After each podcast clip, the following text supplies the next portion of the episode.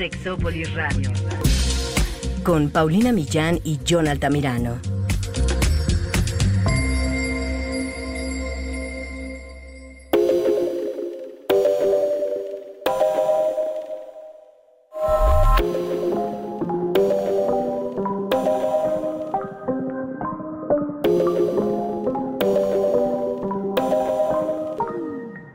Qué tener sexo si se puede comer pastel?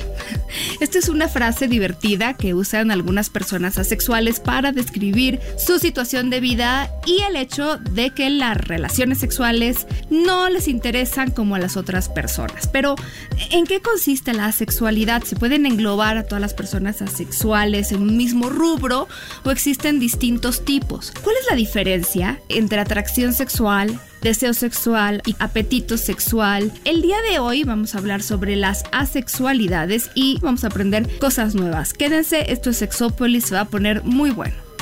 Yo te quiero, pero déjame. No me amas, eso se te ve. Y si sigues, pues agárrate. Que esta chica no la vuelva a ver. Yo te quiero, pero déjame. No me amas, eso se te ve. Y si sigues,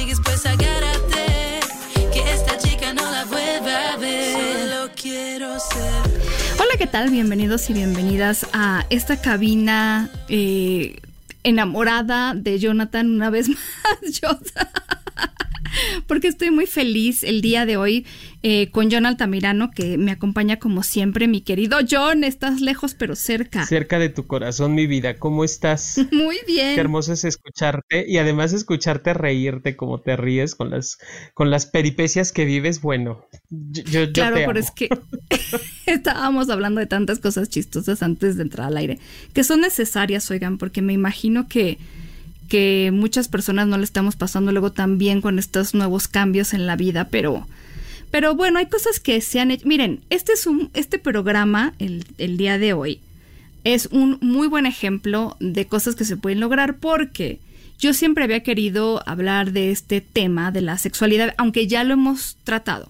Pero ahorita vamos a tocar temas muy nuevos, o sea, les traigo cosas nuevas, pero también afortunadamente ahora con el testimonio de dos mujeres maravillosas que nos quisieron platicar un poco de su vida, de cómo es para ellas ser asexual. Entonces esto a mí me tiene muy feliz y también eso sirve pues la distancia y poder, pues sí, al final grabarnos en una entrevista aparte que les vamos a compartir en unos momentos, pero eso me hace muy feliz, la tecnología ya empieza a ser nuestra amiga, mi querido John, ya urgía porque, porque este, además este tema urge. Sí, oye, ¿te acuerdas el programa que tuvimos con el maestro Meijueiro, no? Con Juan Carlos. Claro. Y que nos hablaba de estar 14 años en cuarentena y nosotros decíamos, güey, con seis meses que tenemos ya encerrados, ya pedimos pared pero este, afortunadamente no, no, estamos en el siglo tantos, en el siglo XVIII, XIX, sino ya estamos en el XXI y tenemos toda la posibilidad de utilizar las herramientas eh, digitales a nuestro servicio, a nuestro favor para poder ayudarnos y, uno de ellos es hacer sexópolis, por supuesto. Y fíjense, yo también he notado que la sexualidad de las personas ha ido cambiando a lo largo de todo esto. Es decir, ya hicimos alguna vez un par de programas sobre esto, pero como empezamos no es como estamos ahorita y eso me ha ayudado mucho ver las investigaciones. Entonces algún día ya, en algunas semanas tal vez, eh, les haremos como un recuento de todo lo que hemos pasado a nivel de pareja y sexual, la gente en México y en otros países que nos han hecho el favor de participar en nuestras investigaciones porque está interesante todo lo que se ha movido. Eh, porque de verdad no empezamos las mismas personas. ya bueno, no les adelanto cosas, pero, pero sí justo este tema, miren, a lo mejor si ustedes me siguen en, en alguna red social, sabrán que yo hice un artículo para Romina Media, de Romina Sacre, sobre la sexualidad. Yo les pedí, porque además, bueno, las mujeres que llevan toda esta parte editorial son mujeres maravillosas y súper trabajadoras y siempre me han permitido que yo les platique de los temas que yo considero importantes y para mí este es un tema muy importante.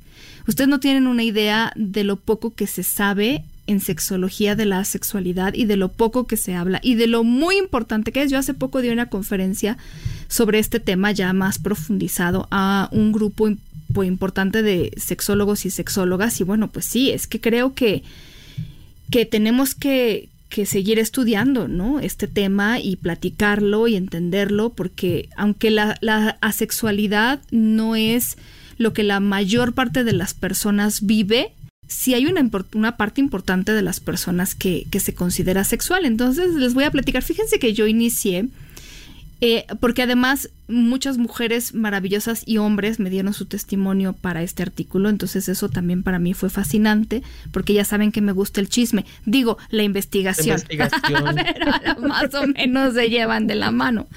Entonces, miren, yo empezaba, yo empezaba este, este artículo con una mini anécdota y se las leo.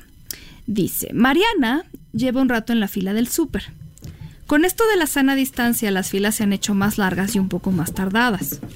Como muchas otras personas que esperan su turno para pagar, se entretiene hojeando revistas. Le encanta la moda y leer consejos de belleza, así que los filtra, entre comillas, de entre todos los artículos sobre pareja, citas románticas y sexo. A veces pienso que algunas revistas son más sexo que otra cosa. Mira esta, por ejemplo. Me enseñó una revista donde el titular principal es un artículo sobre cómo tener sexo en cada parte de la casa. Tal vez soy yo la que lo veo en todos lados, pero siento que vivo en un mundo que no habla mi idioma y para el que soy completamente invisible. Y me parecía que esta pequeña escena representa muy bien eh, cómo vive mucha gente asexual, porque no se sienten completamente parte de pues de esto, ¿no? Del, del, de este mundo que está, literal esa revista decía tal cual, eh, desde hace como dos meses, ten relaciones sexuales en cada parte de la casa y, y pues sí, efectivamente hay muchas revistas que, que se centran mucho en la parte de la sexualidad, pero no es que sean las revistas, es que el mundo parece girar mucho en torno a este tema. Y no es que esté mal tampoco, pero para las personas que no se sienten interesadas en el sexo, pues esto pareciera como que viven en un mundo medio alienígena, ¿no crees? Sí, la experiencia que yo tengo de trabajar con personas asexuales es muy difícil por toda la presión social, todo el, contexto que hay, todo está muy sexualizado y lo hemos hablado también muchísimas veces.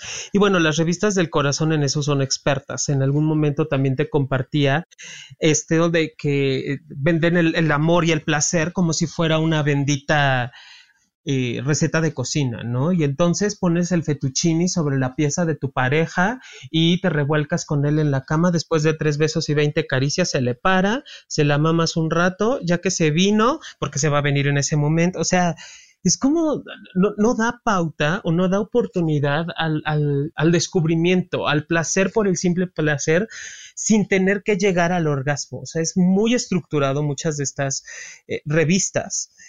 Y pues está padre para quienes lo, lo, lo, vivan, lo disfruten, ¿no? Yo, yo digo que este mundo está hecho para todos, pero también puede que no esté hecho para, para, o no, no hayan los comentarios adecuados para ti. Y obviamente, cuando no se habla de una mayoría, si la gente comienza a sentirse o este, ¿cómo se llama esta parte cuando te sientes mm, invisibilizado, invisibilizado, eh, denigrado, discriminado. esa era la palabra que quería encontrar. Te vas viviendo discriminado y obviamente ¿con, quién hablo? Si todo el mundo piensa que yo estoy mal, ¿no? O la gente cree que porque me guste o no me guste algo, el error lo tengo yo porque no me gusta lo que a la mayoría es todo un tema con respecto a, la sexualidad particularmente. Eso que estás diciendo es súper importante porque en este programa vamos a aprender todos muchas cosas y todas, porque no solo se trata de hablar de la sexualidad, es que esto que tú estás diciendo es aprendemos que el deseo sexual, la atracción sexual, la excitación sexual son una misma cosa. Y, y, y el erotismo y no sé, entonces Mm, algo que también nos, nos, ha ayudado mucho el estudio de la sexualidad es entender que no son lo mismo. Entonces también para que ustedes puedan ver cómo se van sintiendo, pues este, quédense porque se va a poner bueno.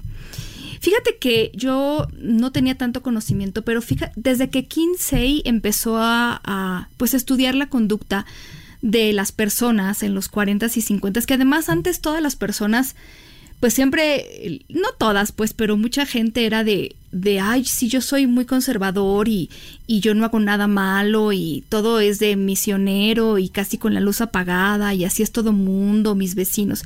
O sea, de repente eh, yo escribí en un ensayo esto que, que, la sociedad norteamericana sí, de repente como muchas otras, también, ¿no? No solo, no solo ellos y ellas, pues, pero que, que, pues sí, nos gusta mucho esta moral y el golpe, o sea, por lo menos en apariencia, y, y en la sexualidad como el tabú favorito, pero cuando Kinsey, este investigador, empieza a hacer, pues sí, básicamente a sacar del closet a las personas diciendo, ¿qué creen?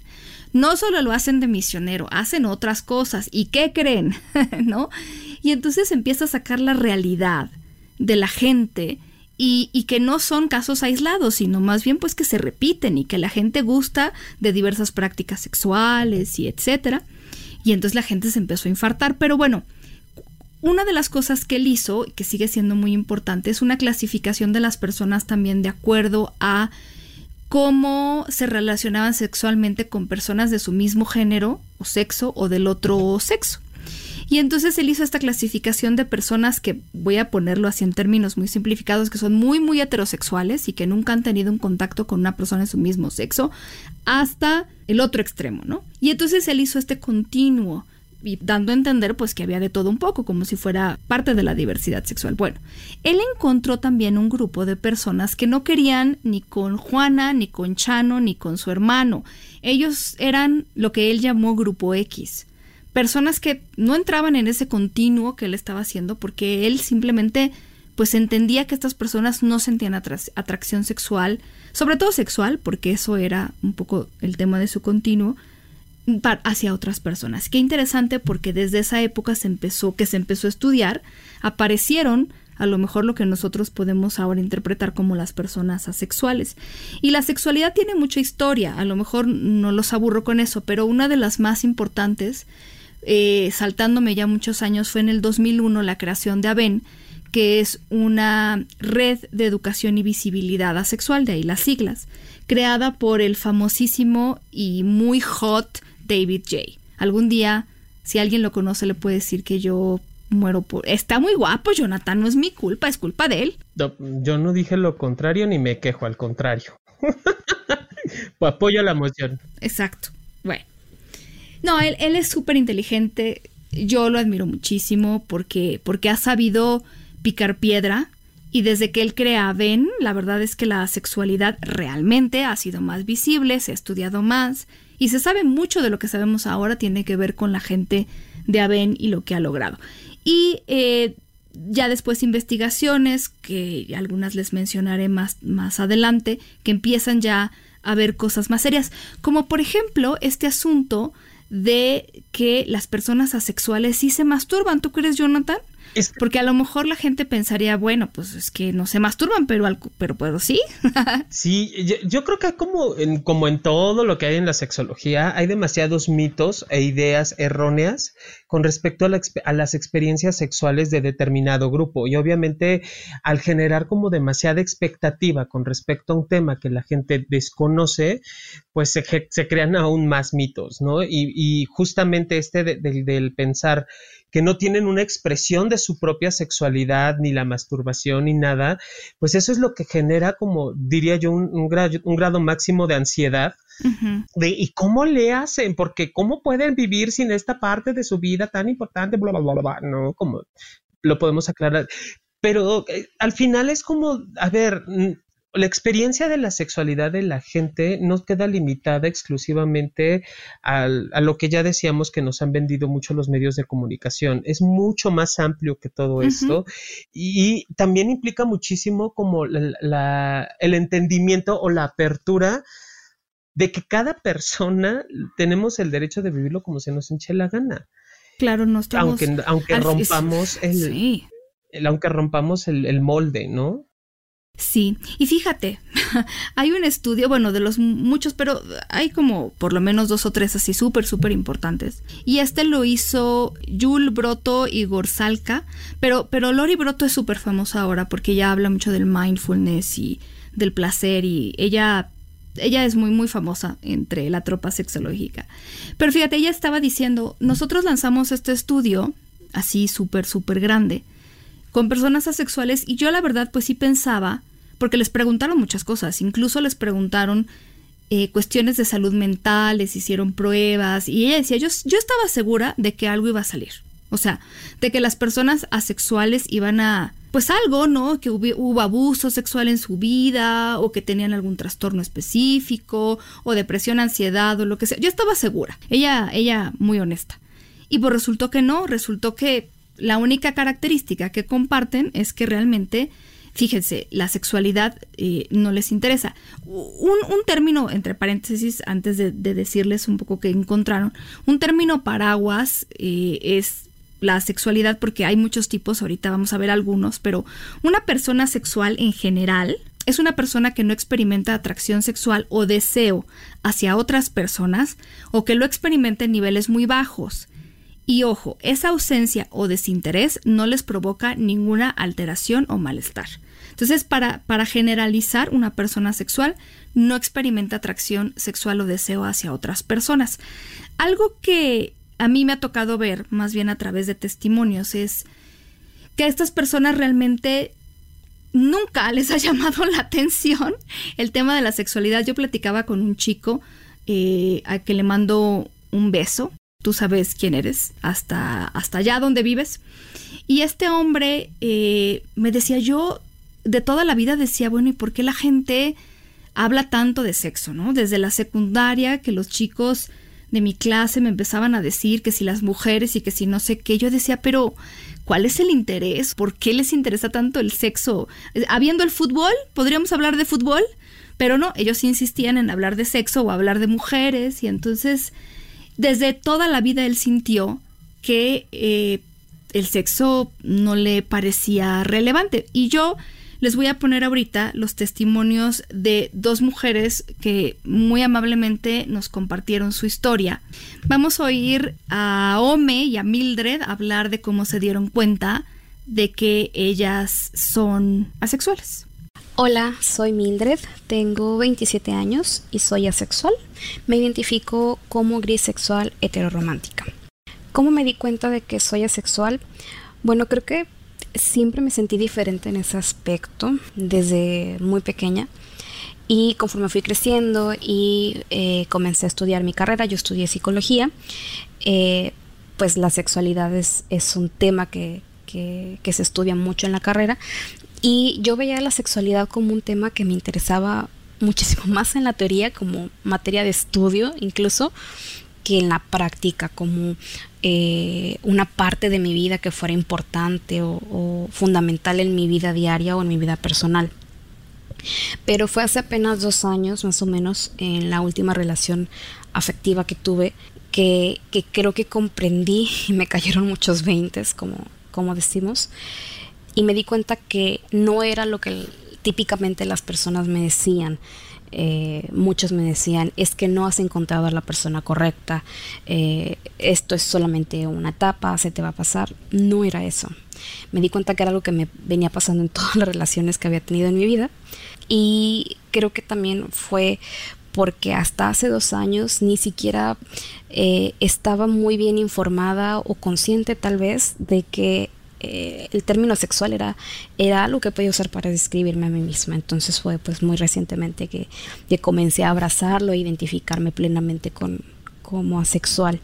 Hola, me llamo Aome, tengo 26 años y soy asexual gris. También soy poliamorosa. Bueno, yo me di cuenta como poco a poco, este, porque en mis relaciones afectivas yo no, no tenía ese ímpetu por tener relaciones sexuales, pero en, en, un principio las tenía porque consideraba que era lo normal, que era lo que se esperaba de una relación. Entonces, cuando conocí el término asexual, empecé a analizarlo y me identifiqué con muchas cosas y fue ahí que empecé mi razonamiento para poder definirme.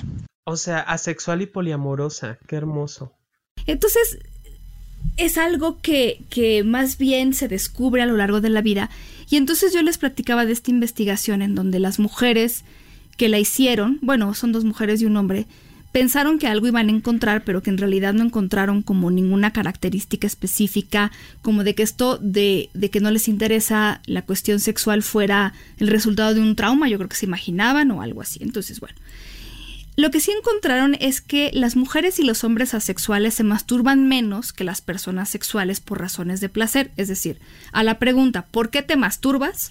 Mucha gente que no es asexual contestó pues porque siento rico, ¿no? Pero las personas asexuales decían, bueno, me masturbo.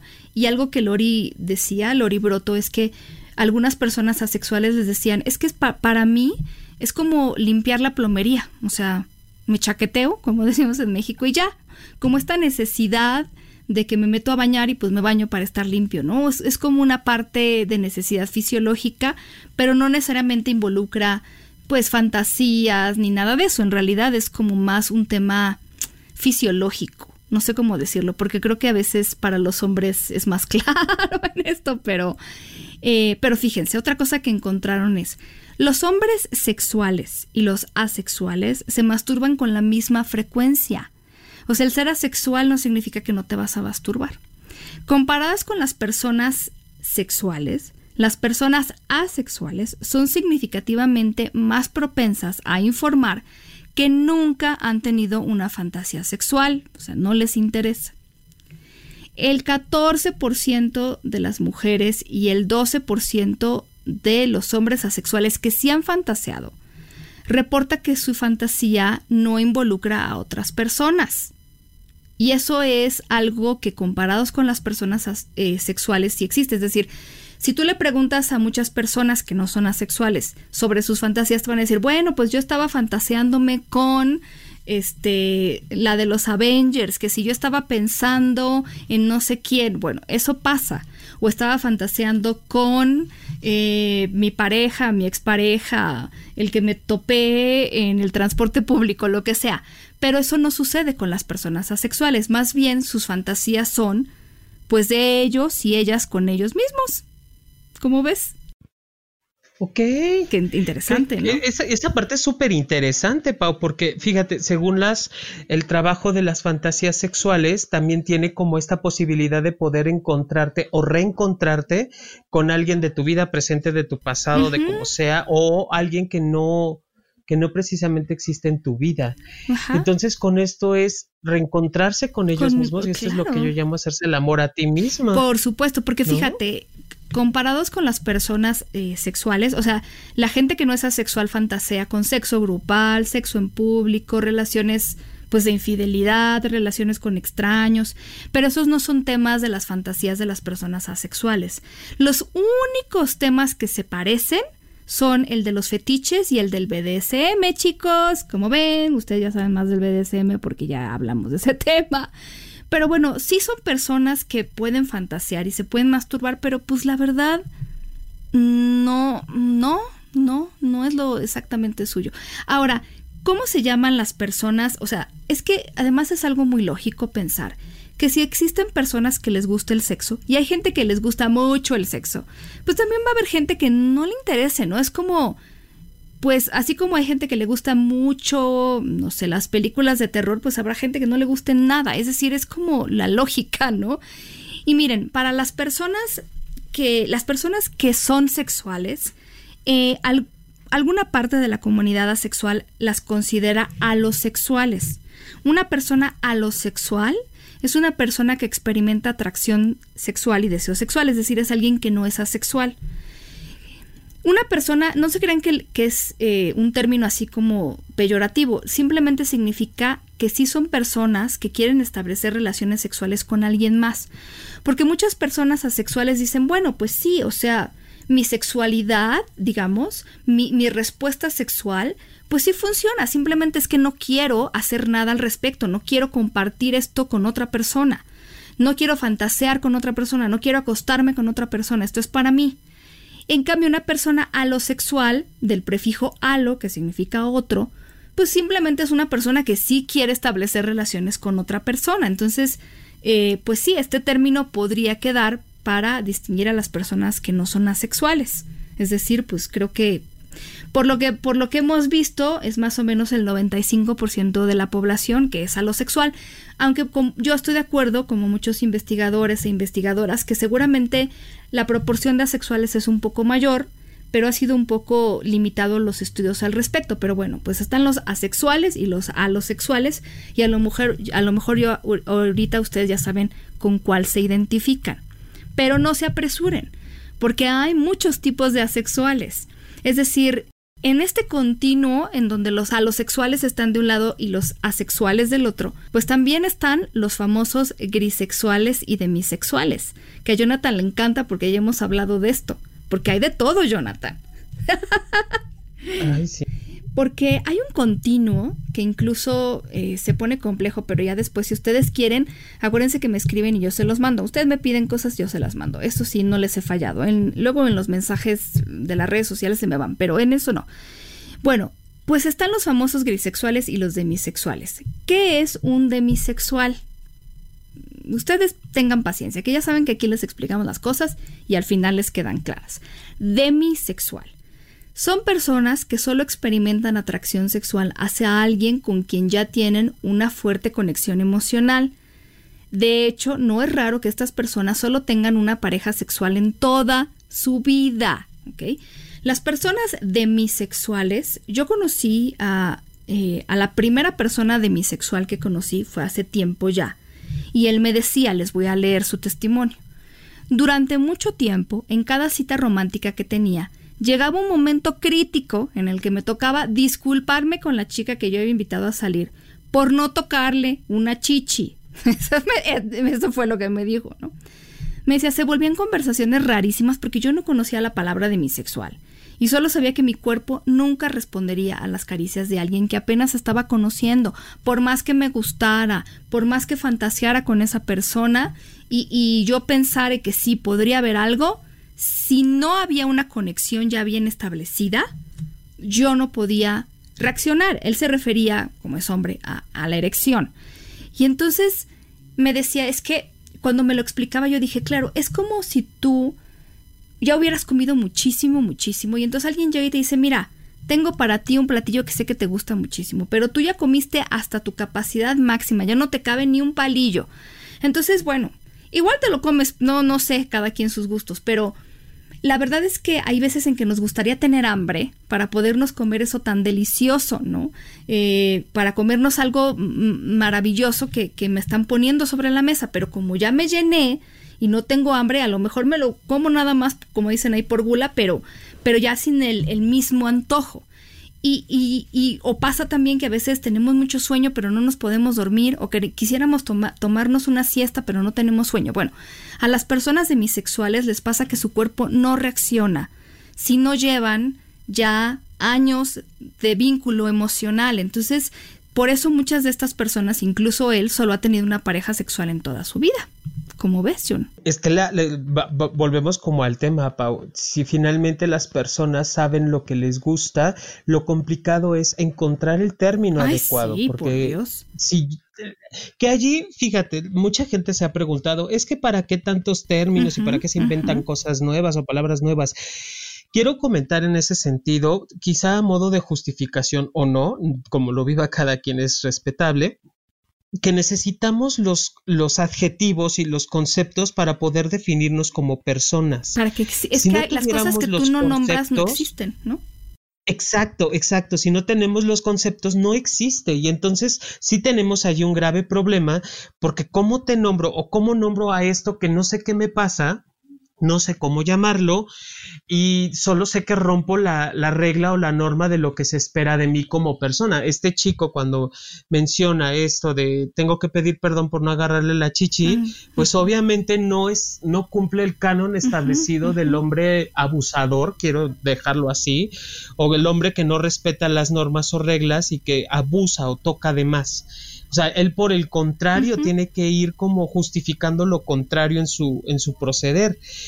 Y justamente le entra en conflicto porque no sabía que existía, y lo menciona en su testimonio, ni siquiera sabía que no que existían las personas eh, demisexuales. No, de verdad, este es muy importante esto, porque no es que él no exista sin el término, pero fíjense, la segunda parte de su testimonio dice, Yo no soy mucho de etiquetas, pero descubrir que lo mío tenía nombre me liberó de la presión y la culpa que sentí por años. Entonces, a lo que nos referimos es en el momento en que tú los visibilizas, o, sea, como lo vivió él durante mucho tiempo era pues no sé qué me pasa, no doy el ancho, no soy un hombre, porque claro, a lo mejor muchas mujeres no esperan un beso o una caricia o un tocamiento en la primera cita, pero eh, lo que él me decía es que llega un momento en que ya me dicen, bueno, pero ¿y cuándo te vas a acercar, no?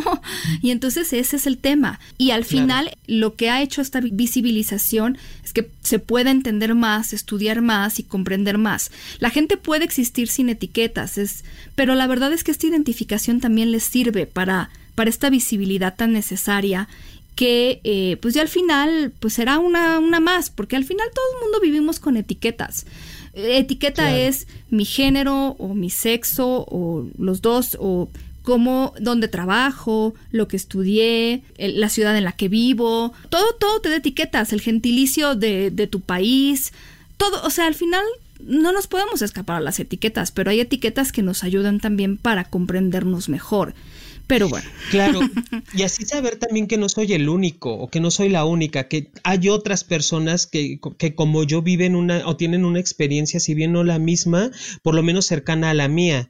Y entonces eso también baja mucho los, los, los niveles de ansiedad, porque entonces ya entiendo que, ah, ok, no soy el único, somos más personas y obviamente debe de existir algo que nos pasa o que no estamos mal. Claro. Porque si fuera el único en el mundo, entonces sí, allí, allí, allí brincas, ¿no? O allí sí, sí ya te afecta demasiado. Es verdad.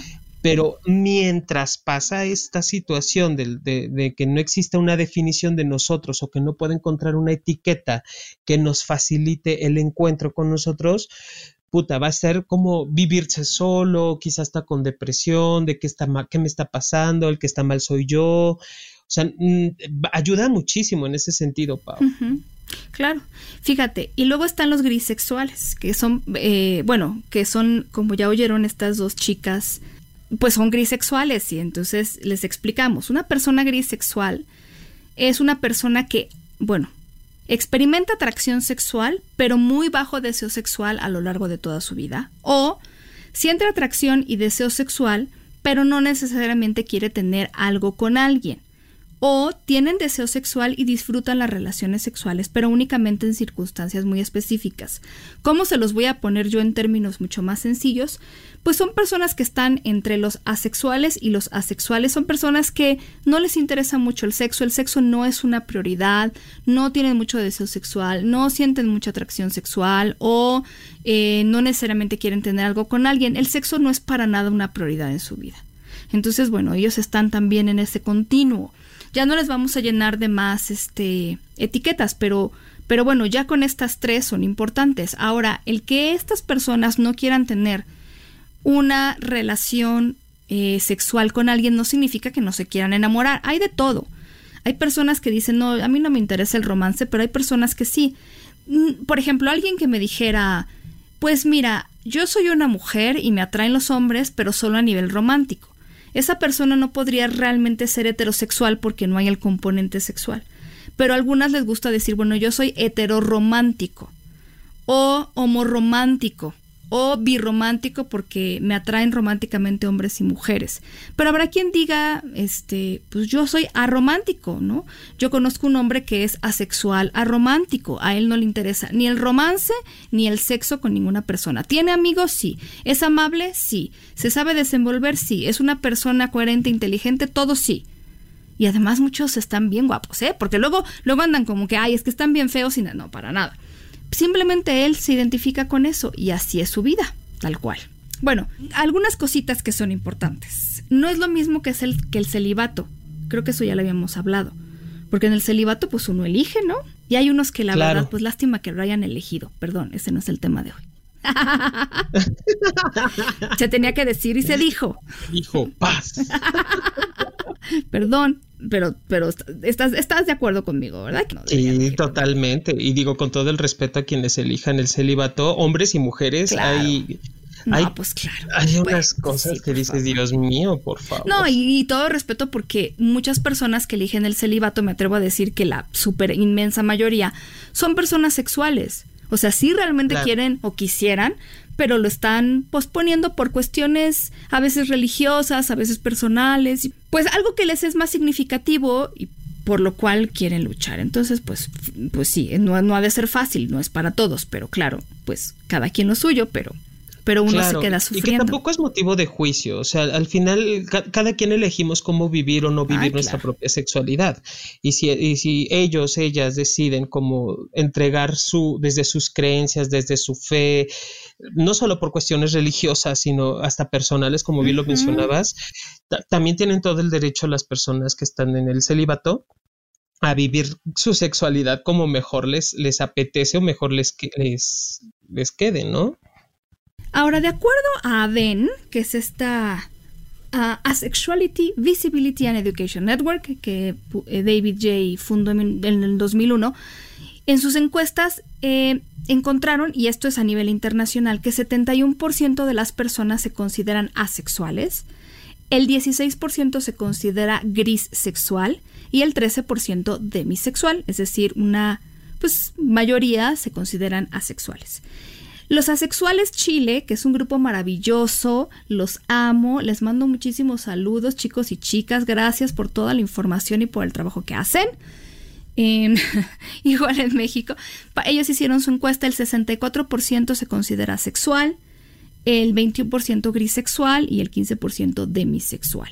Cualquier info de ellos y ellas, por favor me escriban. También en Asexuales Chile les preguntaron a, sus miembros si se consideraban arománticos, o sea, no les interesa el romance, o románticos. Resulta que el 69%, bonito número, son o se consideran románticos y el 31% arománticos.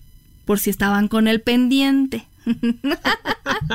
Porque además, fíjate que, una manera de llamarles a los asexuales son, en, por lo menos en inglés, asexuality, eh, lo abrevian como ace que es pues as, como el as de las cartas, ¿no?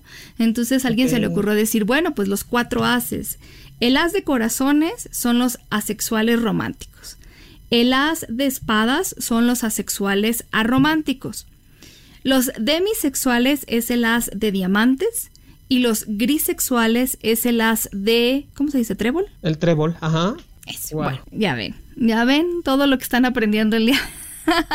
no, pero, pero fíjense, entonces no es lo mismo que el celibato, tampoco es una aversión al sexo, eso queda, queda claro.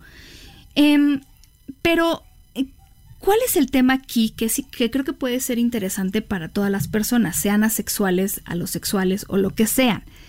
Pues miren, la realidad es que el deseo sexual, el apetito sexual y la excitación sexual y la atracción sexual no son lo mismo. Es decir, una persona puede decir, alguien me atrae, pero eso no significa que yo quiera tener algo con esa persona. Hay un autor que se apellida Richards que hizo esta distinción, pero bueno, ha habido varios autores eh, que están en esto. Fíjate, lo que él dice es, el deseo sexual es como un antojo. Es como cuando dices, yo tengo sed y lo que se me antoja es una piña colada o es una mezcla de jugo de piña con no sé qué y ponerle su sombrillita arriba, eso es lo que realmente se me antoja. O se me antoja un té frío de alguna cafetería de donde vivo y ese es, es tengo sed, pero también tengo ese antojo, es un deseo. El apetito sexual es más algo que se puede complacer, por ejemplo, en este caso la sed, pues tómate un vaso de agua. Y sí, efectivamente el apetito sexual está saciado, pero el antojo no. Y para él esta distinción entre algo que deseo y el apetito es muy clara en términos de un ciclo, digamos, psicológico. Para que tú realmente, ok, ya me tomé el vaso de agua, ahí está lo del apetito, pero para que realmente se pueda saciar tu deseo, este antojo, pues tienes que hacerte esta piña colada o tienes que ir a esta cafetería por tu té helado o lo que sea que se te antojó que ahorita ya se me antojó uno a mí porque tengo sed. Pero bueno, esa es la distinción que él hace. No sé si queda clara aquí, ¿cierto? Sí, por supuesto. al final del día es como ser muy atento o estar muy atento, muy al pendiente de mis gustos. Claro. Y fíjate, es como la, en la preferencia sexual, Pau, o orientación sexual, porque eh, solamente quienes han vivido una un cuestionamiento de su propia sexualidad son las personas que logran tener una apertura diferente hacia la sexualidad de otros. No siempre, incluso hasta, hasta su propia sexualidad. Y obviamente esta experiencia de, de tener una, una vida asexual, de cuestionarme, yo estoy mal, quién está mal y demás, sí les genera como estas ideas diferentes de, su, de sus propias expresiones sexuales y da posibilidad a, descubrir qué más puedo tener y entonces el antojo es mucho más específico. Claro. Y esto también para que ustedes lo sepan, ¿eh? Porque a lo mejor realmente lo que ustedes están teniendo es, o sea, a ver, tengo ganas de tener sexo con alguien, pero ¿qué es lo que realmente quieres? ¿Quieres saciar esa necesidad? o quieres algo eh, eh, específico, particular. Y está bien tener uno sin el otro o esperarte para tener ambos. O sea, ustedes también hay que aprender a conocernos. ¿Qué es lo que yo tengo? ¿Tengo sed o tengo antojo? ¿Saben? ¿Es una necesidad o es una cosa que yo quiero? Esto es importante porque ya decíamos al principio algo que decía Jonathan. O sea, lo ponemos todo en el mismo saco. Y, no, tiene sus matices. Otra cosa que él dice es, bueno, el deseo sexual es una cosa, el apetito sexual es otra, la excitación sexual es otra. Porque tú puedes tener eso sin la excitación o con la excitación. ¿A qué me refiero con excitación sexual? A la parte biológica, física, que si tengo una erección, que si tengo lubricación, a eso se refiere. Eso es básicamente fisiológico. Y la atracción sexual es diferente. Es lo que te gusta en otras personas. Entonces, a algunas personas asexuales les sirve mucho entender que pueden tener atracción, pero no, significa que tengan deseo sexual. Eh, eh, son cosas diferentes. Porque a lo mejor yo puedo decir, bueno, pero es que a mí me gustan los hombres, sí, pero no significa que te los quieras llevar a la cama. Son dos cosas diferentes. Y a lo mejor tú podrás ver a alguien y, y pues sí que te despierte o no te despierte. O sea, son, se mueven diferente. Y también es importante entenderlo, digo, para todo mundo, para conocerlos. ¿Qué es lo que estoy teniendo? ¿Deseo, apetito, excitación o atracción? ¿Qué es lo que estoy sintiendo? Porque además tú puedes excitarte viendo una película, pero no significa que te quieras coger a la televisión, ¿verdad? O al dispositivo, o sea, esto es muy importante. Yo de hecho en, la, en mis redes sociales les compartí la diferencia, en los diferentes tipos de atracción que maneja Wikipedia de Aven, de esta organización. Y mira, son cuatro cosas. La atracción estética se refiere a las cosas que yo veo y me gustan. Y puedo decir, wow, eso existe. Cuando digo eso me puedo referir a una persona, a un objeto, a una situación. La atracción estética tiene que ver con lo que veo o percibo con mis, sí, con mis sentidos y me gusta, me parece lindo, a lo mejor algunas, incluso algunas personas a mí me ha tocado que me dicen, es que estoy confundida porque no sé si soy lesbiana, porque yo veo mujeres bonitas y, me gusta verlas. Ajá, pero eso es una atracción estética, no significa que sea sexual, ¿verdad? Es estética. Bueno. Otro tipo de atracción es la sensual, cuando quieres tocar o acariciar algo a una persona. Esa es la atracción. Piénsenlo como la atracción estética está en los ojos, por así decirlo, y la sensual está en las manos quiero acariciar, quiero abrazar. La atracción romántica, pues no está en el corazón, porque más bien es el cerebro, pero piénsenla como en el corazón, de lo que me enamoro, quiero salir con esa persona. Y la sexual, aunque no solamente está en los órganos sexuales, pues también es algo que te quieres comer. Entonces, estética, sensual, romántica y sexual. O sea que los seres humanos somos más complejos de lo que pensamos, por favor. Hay muchas cosas que nos pueden llamar la atención y no significa que nos los queremos dar, ni agarrar, ni comer, ni coger, simplemente existen. Claro. Sí, porque luego está ese miedo, Pau, de que es que como es tal, ¿qué tal si quiere conmigo? Y entonces, ay, güey, dejémonos de sentir la última Pepsi del desierto. Sí, por favor. Este, y seamos conscientes, a ver, no porque una persona me confiese o me diga o me declare algo, significa que ya quiere todo conmigo. A ver, es atracción, nada más es atracción, es gusto. Y se puede jugar con eso, claro. Ah, por supuesto, y, y, qué padre, ¿no? Pues gracias, el cumplido está lindo, qué bueno que te gusto, yo también me gusto y ya, bye, no, no, no tengo tema en eso. Pero sí dejémonos de sentir como la última Pepsi del desierto. Sí, porque ni coca, hija, hay quienes ni coca, ¿no? que si dices, ay, güey, no, claro. una vida. Pero bueno. Claro, en, fin. Pero sí, ahí es donde, bueno. Em, ahora vamos a escuchar un poco de lo que estas chicas nos quieren contar, estas dos mujeres asexuales, sobre cómo ha sido la reacción de la gente a su alrededor cuando se lo han dicho, si es que se lo han dicho. No se lo he contado a muchas personas, eh, solamente a, mis amigos más cercanos, a algunos familiares.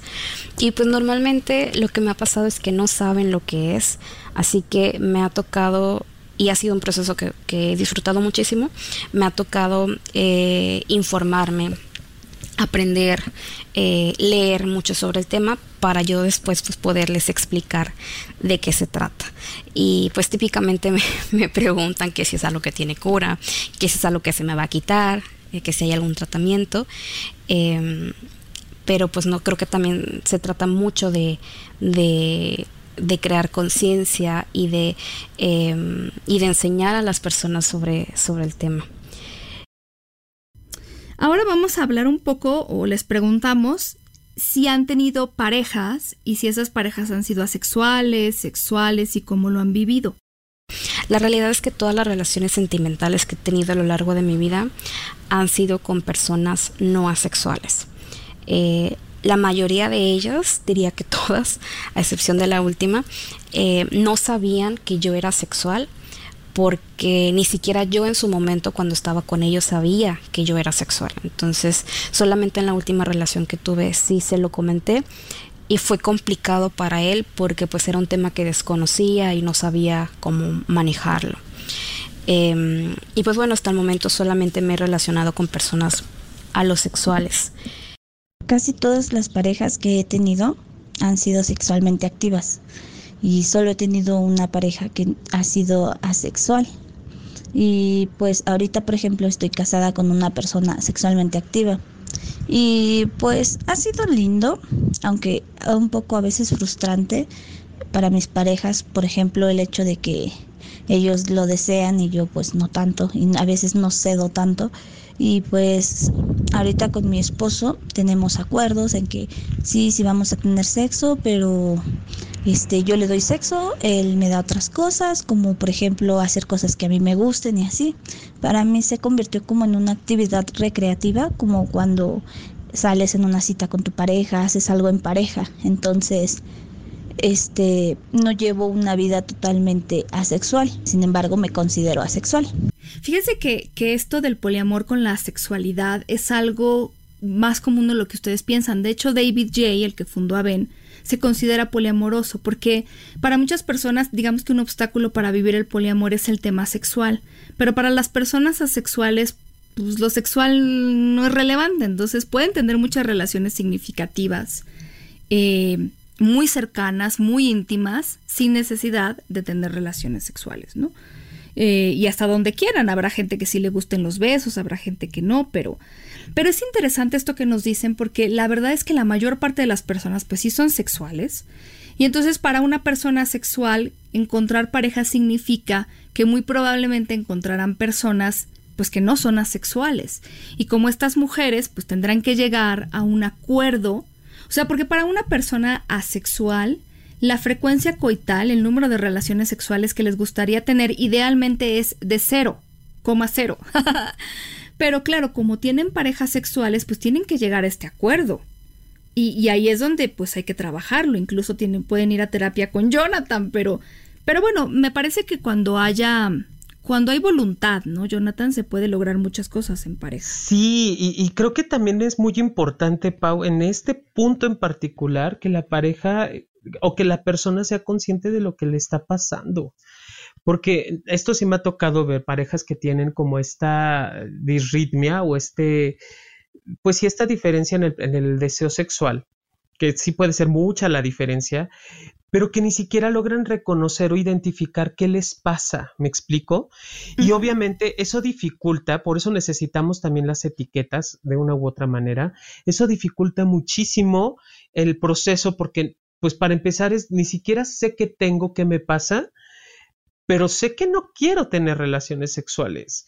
Y entonces ya investigando en la historia de la persona, de ver cómo es tu experiencia, qué vives, qué demás, pues es cuando se logran dar cuenta, pues que son, son asexuales, pero a falta de información, a falta de, de, incluso hasta de criterio en algunas ocasiones, de, de, querer informarse, como hay tanta aversión hacia el sexo, pues obviamente no quieren enterarse de nada del tema y es mejor mantenerlo en el, pues es que no quiero, me duele la cabeza, este, él quiere muchas veces o ella siempre tiene ganas y yo no, y entonces me explico, y genera obviamente un gran conflicto en la relación de pareja. Pero sí necesitamos como esta conciencia de, bueno, a ver, ¿qué me pasa a mí? ¿Cómo lo vivo? ¿Cómo lo estamos viviendo en pareja? Si estoy, si creo que lo puedo vivir o no como muchos temas. Exacto, también, o sea, creer, como ellas nos decían, pues algunas parejas no sabían, otras, bueno, yo no sabía, ellos no sabían, entonces, pues sí, también es, es ver hasta dónde, porque creo que las dos personas están bien viviendo, o sea, nada más que tienen un, una prioridad para la, para la sexualidad compartida que es distinta, ¿no? Claro. Entonces, y, y diferente, por ejemplo, a las personas que su, tienen una baja de deseo sexual y entonces a lo mejor eso les causa malestar.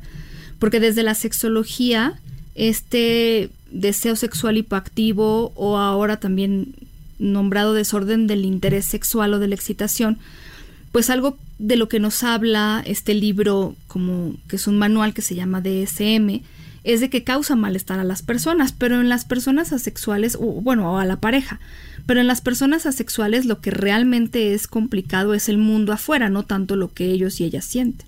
Claro. Sí, que tiene que ver lo que mencionábamos al inicio, Pau, que la, gente cómo lo percibe, la importancia que le da la experiencia sexual y que yo no complemento esta, este, esta ideología, como todos estos temas son los que les mueven a ellos y a ellas. claro. Eh, les preguntamos también por qué creen que para la gente es tan complicado entender la sexualidad y esto fue lo que nos dijeron. Yo creo que a la gente le cuesta trabajo porque la, la sexualidad está muy normalizada. Ah, para todos se habla de sexo y el sexo es muy normal y hay personas que pues son sexualmente muy activas. Entonces a esas personas creo que es a las que más les cuesta trabajo entender que existimos personas a las que no, no nos interesa, no, no lo queremos, no lo pedimos, no lo buscamos. Y pues es más que nada porque ellos no se imaginan a sí mismos así, de esa manera. Entonces por eso creo que la asexualidad es este difícil de entender, sobre todo para ellos. Creo que es por muchos factores, em, tal vez porque vivimos en una sociedad que tiende o está muy acostumbrada a, sexualizarlo todo. Eh, y la mayoría creo que tienen este concepto de que solo a través del sexo se puede demostrar amor o intimidad o cercanía con otra persona. Eh, o incluso ven como, como la relación sexual como la máxima expresión de amor o de intimidad.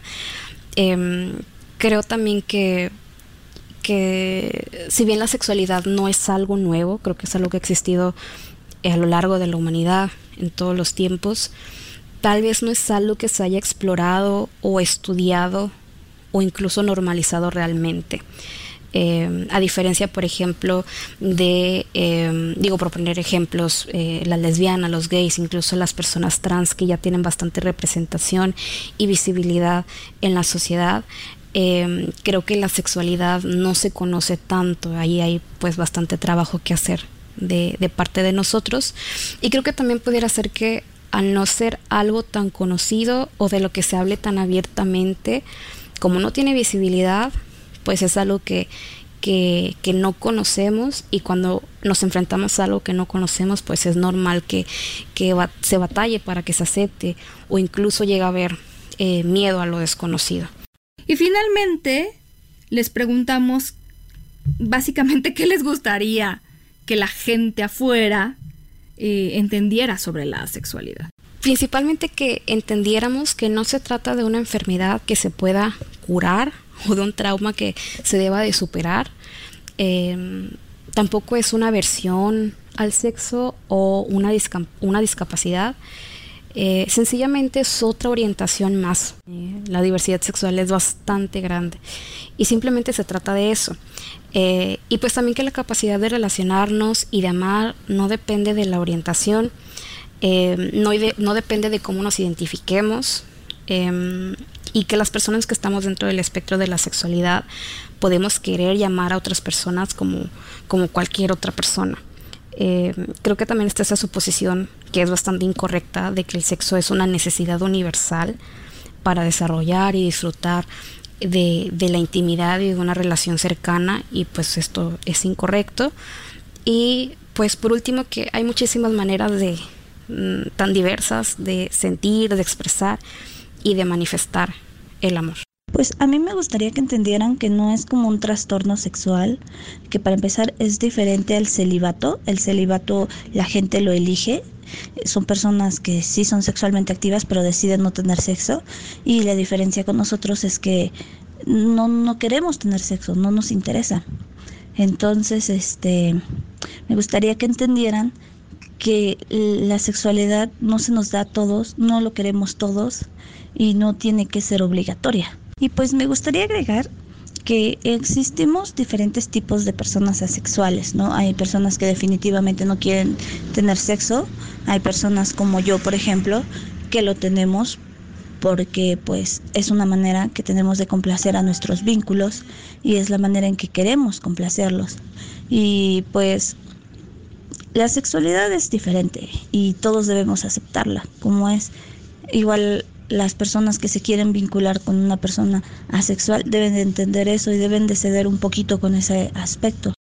Y, y bueno, al final, al final, como escuchamos, pues sí, eh, quieren más bien que, pues, que sepan, que sepamos, que, que existen y que de verdad la próxima vez que nos topemos con alguien, porque como ellas describen, luego la gente puede ser como, no sé, no hay que invalidar la experiencia humana. Fíjate que yo, yo decía que, admiro mucho a David J.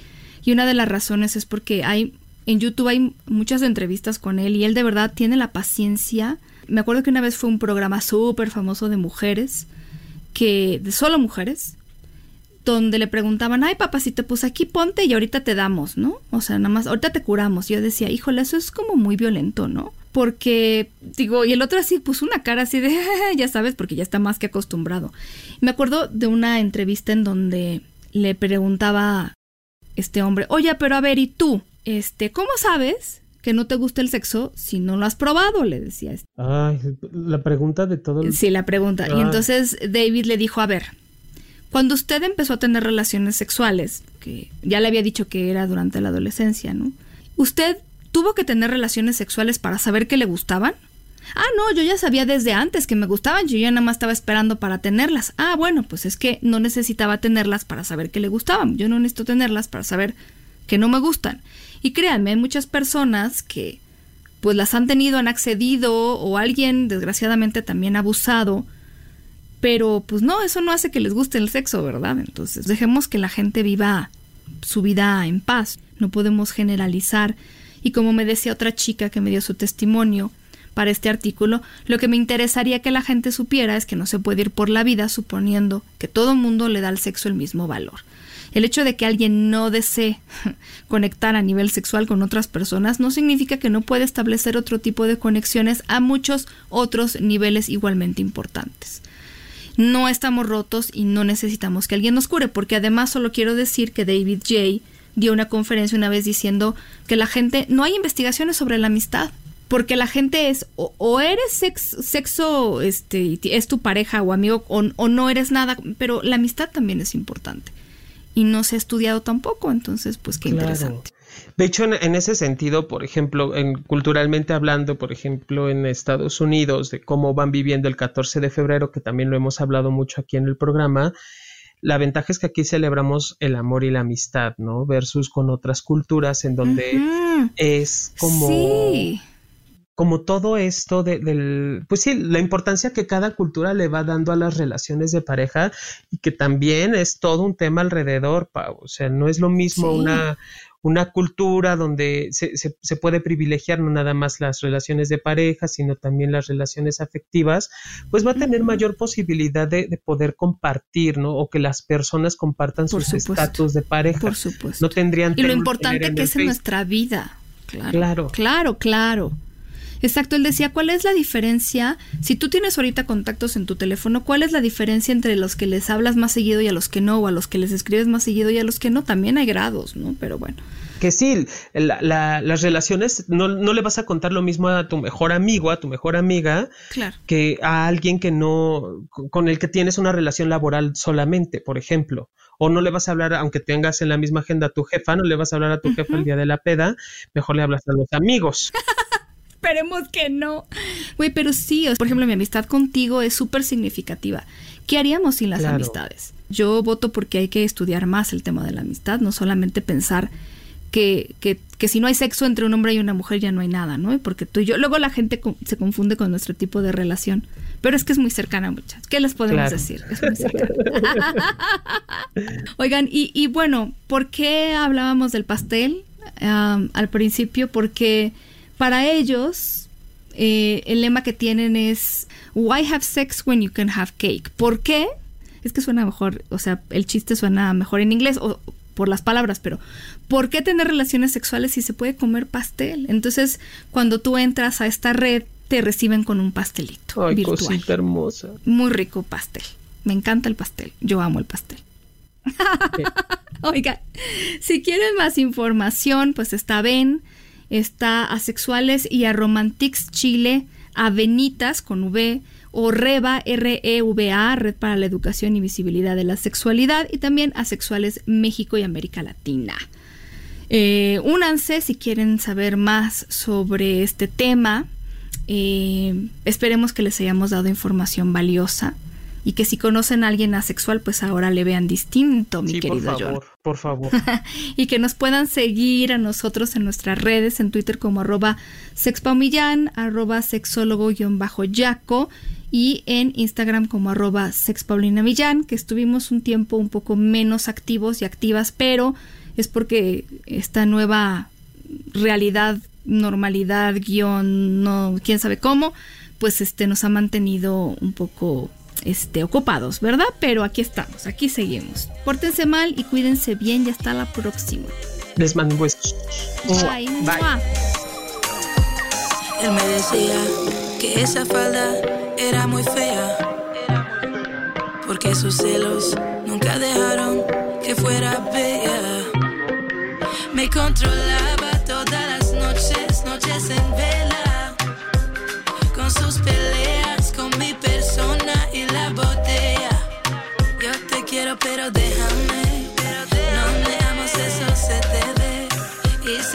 Pues agárrate, que esta chica no la vuelva a ver. Yo te quiero, pero déjame. No me amas, eso se te ve.